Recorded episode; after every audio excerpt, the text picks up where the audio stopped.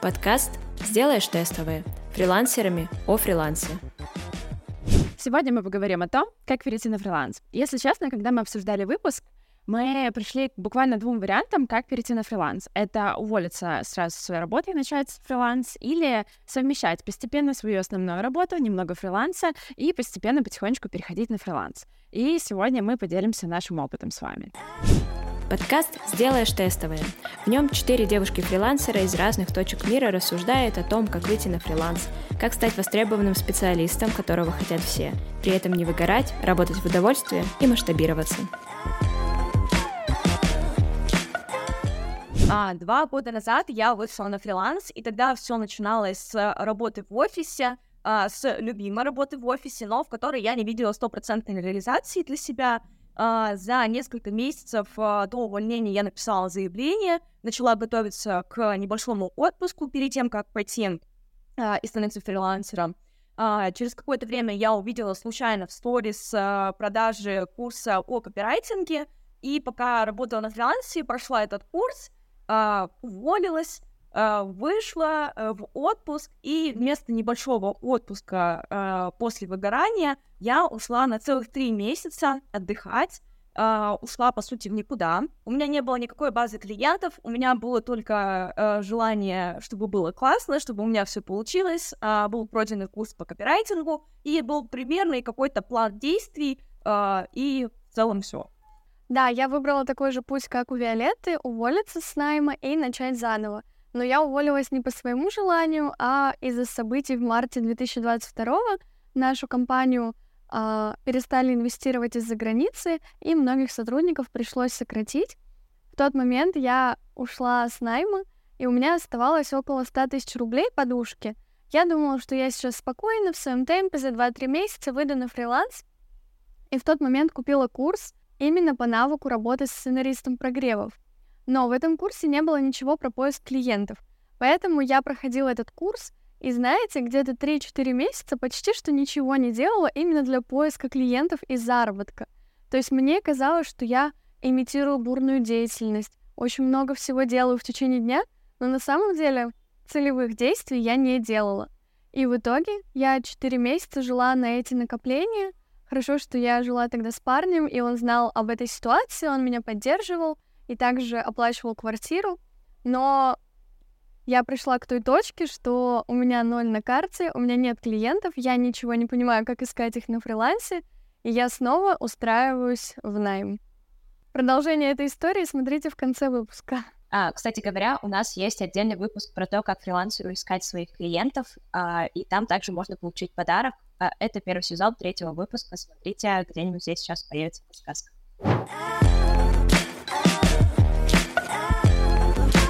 Да, девчонки, а, поделитесь э, в таком случае, как вы думаете, какие плюсы и минусы такого перехода, а, что у вас вдохновило, а что, наоборот, можно сделать более продуманно? А, так, давайте, наверное, я начну. А, я для себя выявила сразу а, несколько плюсов в этом подходе. Я, собственно, не просто так сделала именно так, а не по-другому. А, значит, первое, для меня это было супер взвешенное решение. Это не было чем-то, что а, сегодня увольняю, завтра выхожу на фриланс, а там посмотрим. Все-таки а, я несколько месяцев готовилась и к тому, чтобы отдохнуть. Я специально брала себе запас времени под отдых. А, и а, в итоге это, ну, как я считаю, по крайней мере, это было правильным решением. А, и это большой плюс а, такого подхода. А, и второй большой плюс, а, по моему мнению, это возможность передохнуть. На тот момент для меня это было важно. И а, я считаю, что если бы я сделала по-другому, например, сразу бы начала переход на фриланс, э, скорее всего, я бы не вывезла. Тем более, когда ты выходишь на фриланс, отпуска тебе не видать еще довольно долго. А, и из больших минусов такого подхода а, по факту очень велик риск того, что все пойдет не так, как а, вы планируете заранее. Невозможно подготовиться ко всему, можно подготовиться максимально, можно отдохнуть, можно оставить финансовую подушку, но по итогу а, пропадет мотивация через какое-то время. А, я не знаю, наступ... начнется СВО. А, такие вещи очень сложно предвидеть, и э, по итогу они могут стать решающим фактором для некоторых людей при э, таком переходе на фриланс. Да, получается, что стоит учесть, когда вы полностью увольняетесь из найма и переходите на фриланс. Первое — это подушка безопасности денежная, чтобы у вас хватило просто финансов перейти. Второе — это поддержка близких, потому что чаще всего потребуется помощь, где-то совет, где-то мотивация, просто чтобы вас верили. Третье — это поддержка единомышленников. Лучше сразу найти ребят, таких же фрилансеров, с которыми вы, может быть, будете ходить вместе работать, вместе искать клиентов и будете у них перенимать этот опыт. И четвертое, в принципе, как сказала Виолетта, да, заложить время на отдых, заложить финансы на этот переход и быть готовым к трудностям. Ну что, а в моей жизни был скорее другой э, вариант, это не подготовившись взять и уволиться. Ну, или когда тебя сократили. А, значит, у меня история такая. В 2021 году я а, отучилась тоже на курсе копирайтингу, и я пошла учиться для того, чтобы просто лучше писать тексты для своей компании. Мне в целом понравилось, и а, я просто начала брать дополнительные заказы от друзей, знакомых, а, и как-то это все вылилось тем, что я начала работать со СМИ, я была внештатным автором Декатлона, и в целом я начала понимать, что мне интересен фриланс, я начала о нем задумываться как полностью э, переход, но случился февраль, и 70% моих клиентов э, приостановили сотрудничество или вообще прекратили э, существование, или ушли из России, и, в общем-то, ну, как бы меня откатило обратно назад, у меня моя работа стала моей основной работой, и в целом я снова начала задумываться, нужно ли мне все это, а, и был такой небольшой перерыв.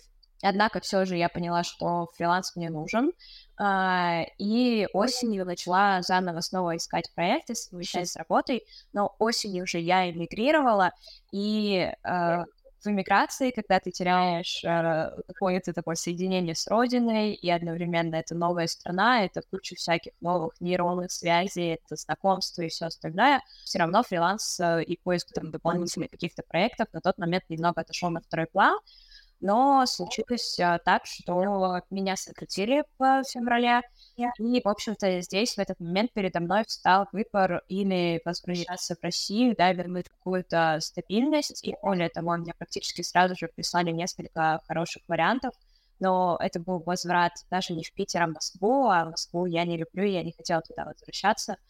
И, в общем-то, я отказалась. В одном месте мне даже практически типа, там собеседование было скорее серии «давай мы просто расскажем тебе, что тебе надо делать, а, и мы тебя берем». Вот, то есть а, меня ждали, но я все-таки решила рискнуть, и это стало таким большим пинком мне в моем большом развитии. Поэтому у меня такой э, вариант, э, когда ты просто встаешь перед э, задачей, что либо тебе нужно сделать все и э, иметь интересную и любимую работу, либо вернуться туда, куда ты не очень хочешь, и я пошла делать первый путь. Ну, получается, ты изначально совмещала копирайтинг и основную работу, и потом как бы более плавно перешла на фриланс. План был просто потихоньку совмещать, наращивать, наращивать, и в какой-то момент просто понять, что все, вот на фрилансе у меня достаточно заказов, я могу а, отказаться от основной работы и донабрать э, новых проектов, потому что есть а, потому что есть клиент. Настя, у тебя как было? Uh, у меня есть одна очень грустная история, как я в восемнадцатом году отучилась uh, на копирайтера и, получается, просто уволилась. Я тогда работала в кофейне. И я уволилась, я полгода искала работу, у меня был очень маленький опыт, небольшое портфолио, и меня не брали нигде. Просто буквально я делала тестовые за тестовыми, ходила на собеседование, собеседование, собеседование.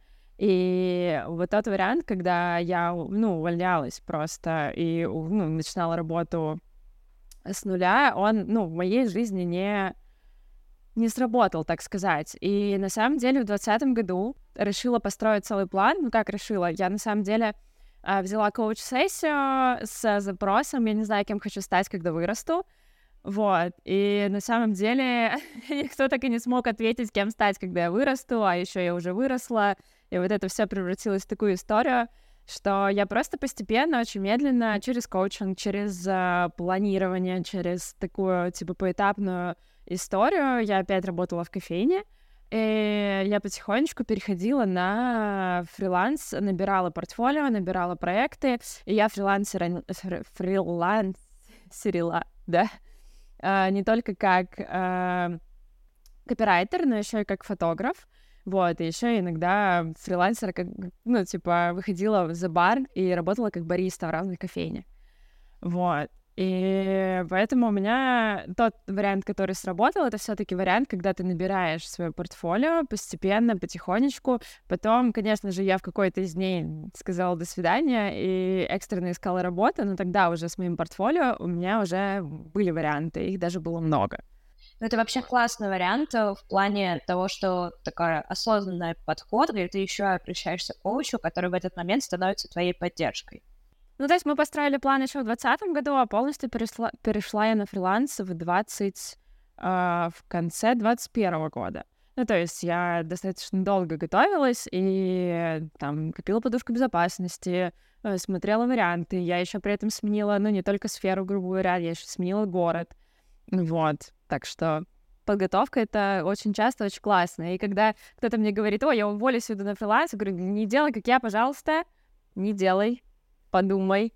Да, Настя, я очень с тобой согласна, потому что как раз я сначала выбрала первый вариант, просто уволиться и перейти на фриланс. У меня ничего не получилось, деньги закончились, мне пришлось вернуться в найм, причем на ту позицию, на которой я бы не хотела работать, это оператор колл-центра.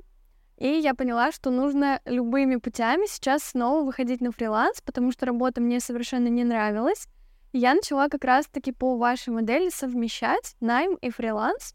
И получается, три месяца я проработала в компании оператором колл-центра, и половину рабочего дня я просто занималась фрилансом, изучала разные темы, искала еще дополнительное обучение.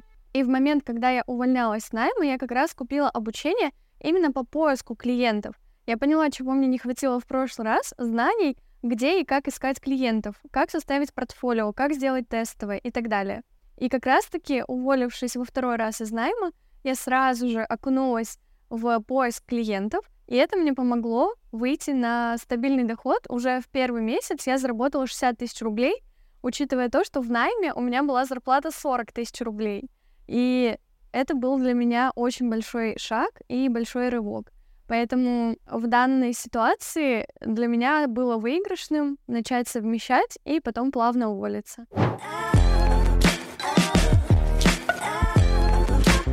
А, вообще, плюсы такого а, метода, да, это тоже более такой взвешенный вариант, что ты, а, работая в найме, да, плавно, постепенно наращиваешь какую-то нагрузку, и в моменте, когда ты понимаешь, что все, а, у меня вот здесь вот достаточное а, количество денег и есть запросы на новых клиентов, да, и вот эта вот точка, что все, я могу отказаться от 8-часового рабочего дня и начать вот здесь наращивать, и, допустим, дорастить до 5 часов э, в день, например, или на самом деле сколько вам удобнее, а, и получать там стабильные деньги. Очень важно в этом моменте не потеряться на самом деле и, ну, то есть поймать вот эту точку, потому что на самом деле у меня был момент как раз-таки в феврале, а, когда я уже понимала, что вот все, а, я уже зарабатываю достаточно на фрилансе, что я могу пойти в увольнение.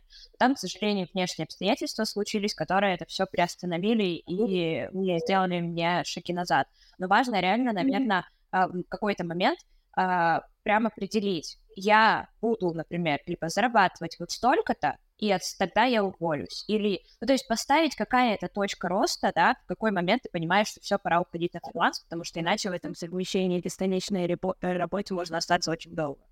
А, я думаю, минусы такого подхода, что ты постоянно балансируешь, и ты можешь действительно, вот как, как Саша сказала, застрять в этом периоде, потому что многим просто не хватает времени, чтобы перейти на фриланс, когда у тебя там 9-10 часов рабочий день в найме, у тебя уже просто нет сил после рабочего дня идти и дальше как-то заниматься фрилансом.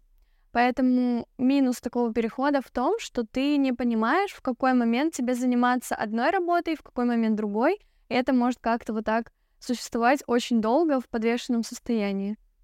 Да, я согласна, и в этом иногда застреваешь, а еще приятно, когда у тебя хорошо, ну, типа, не очень много рабочего времени занимает Uh, типа основная работа и не очень много фриланса, ты остаешься таким типа легким на подъем везде, куда ты бегаешь, двигаешься. Очень сложно переходить в этом плане, потому что ты как бы имеешь какую-то опору, и при этом у тебя офигенный дополнительный заработок, и ты такой, а у меня куча денег, какой фриланс, ребят? Я, я тут выше в шоколаде. И в этом тоже можно застрять. Еще классный вариант, э, ну почему э, переходить постепенно это классный вариант, я считаю, что ты можешь попробовать себя в нескольких параллельных профессиях, как на фрилансе. То есть ты можешь быть рилсмейкером, но, может быть, через месяц себя задолбает эти все видео делать, а может быть, ты будешь копирайтером, но через три там недели, через месяца три ты подумаешь, блин, ненавижу этих заказчиков и эти тексты. И это очень классный вариант попробовать себя в нескольких разных направлениях. Пока у тебя есть основная работа, ты можешь понять, что именно твое, где ты можешь заработать больше денег и что именно тебе нравится делать в процессе. И это прям очень круто, потому что у тебя будет boost при этом. Но еще на самом деле плюс э, адекватного перехода, когда ты подготовил себе какую-то базу, это то, что ты ну, имеешь некий план, наверное, в голове. Потому что вот в моем случае, да, а, меня сократили, я потеряла основной источник дохода. Либо в случае, если ты решаешь, все, я устал, выгорел, я бросаю все и начинаю фрилансить, а, здесь ты ставишь себя в положение, что либо у меня все получится, либо все будет очень плохо. И, и это, на самом деле, очень большие эмоциональные качели, потому что ты реально в один день можешь э, стоять, верить в себя на полную катушку, ощущать, не знаю, мотивацию, вдохновение, потому что все зависит только от тебя, а потом на следующий день понять, что все зависит только от тебя, и охренеть, разрыдаться и просто не верить в этот момент, что что-то случится. И вот эти качели, они жесткие на самом деле. Вот, поэтому, когда у тебя все-таки есть планы, когда у тебя есть постепенный переход, ты, наверное, более адекватно ко всему относишься. И на самом деле, опять же, план может быть и в резком увольнении. То есть э, ты можешь подготовить себе какую-то, опять же, подушку безопасности, абсолютно адекватно подумать, что ты можешь делать, э, не совмещать, а просто там сделать себе э, план там через полгода начать работать на фрилансе и зарабатывать столько-то. И там в это время тебя поддержит партнер или семья или что угодно. В общем-то, наверное, в переходе на фриланс я прихожу к мнению большого своего спича, что очень важно иметь план, и тогда, скорее всего, он будет он не будет комфортным, в любом случае это большая смена деятельности, но э, он хотя бы будет чуть более безопасным для вас. У меня есть тут два поинта. Во-первых, на фрилансе тоже можно выгореть, и в переходе, в плавном переходе с планом тоже можно выгореть, и можно при этом, типа, перейти, уволиться, начать работать на фрилансе, даже если у тебя достаточно успешно это все, тоже можешь в какой-то момент, ну, как бы эмоционально не выдержать. Это тоже нужно учитывать и вообще, как бы, заботиться о себе и о своем ментальном состоянии в этом всем. Это тоже очень важно, я считаю, при переходе в любом случае. Так, ну давайте тогда итоги.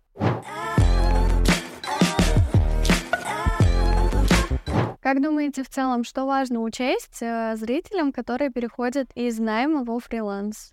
Я пришла к выводу, что в моем случае, наверное, важно план перехода иметь.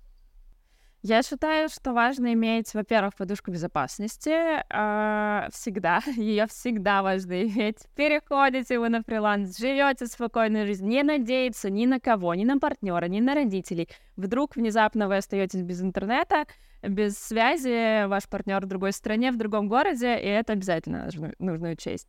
Но я еще хотела добавить, что при переходе на фриланс и вообще не нужно бояться рисковать.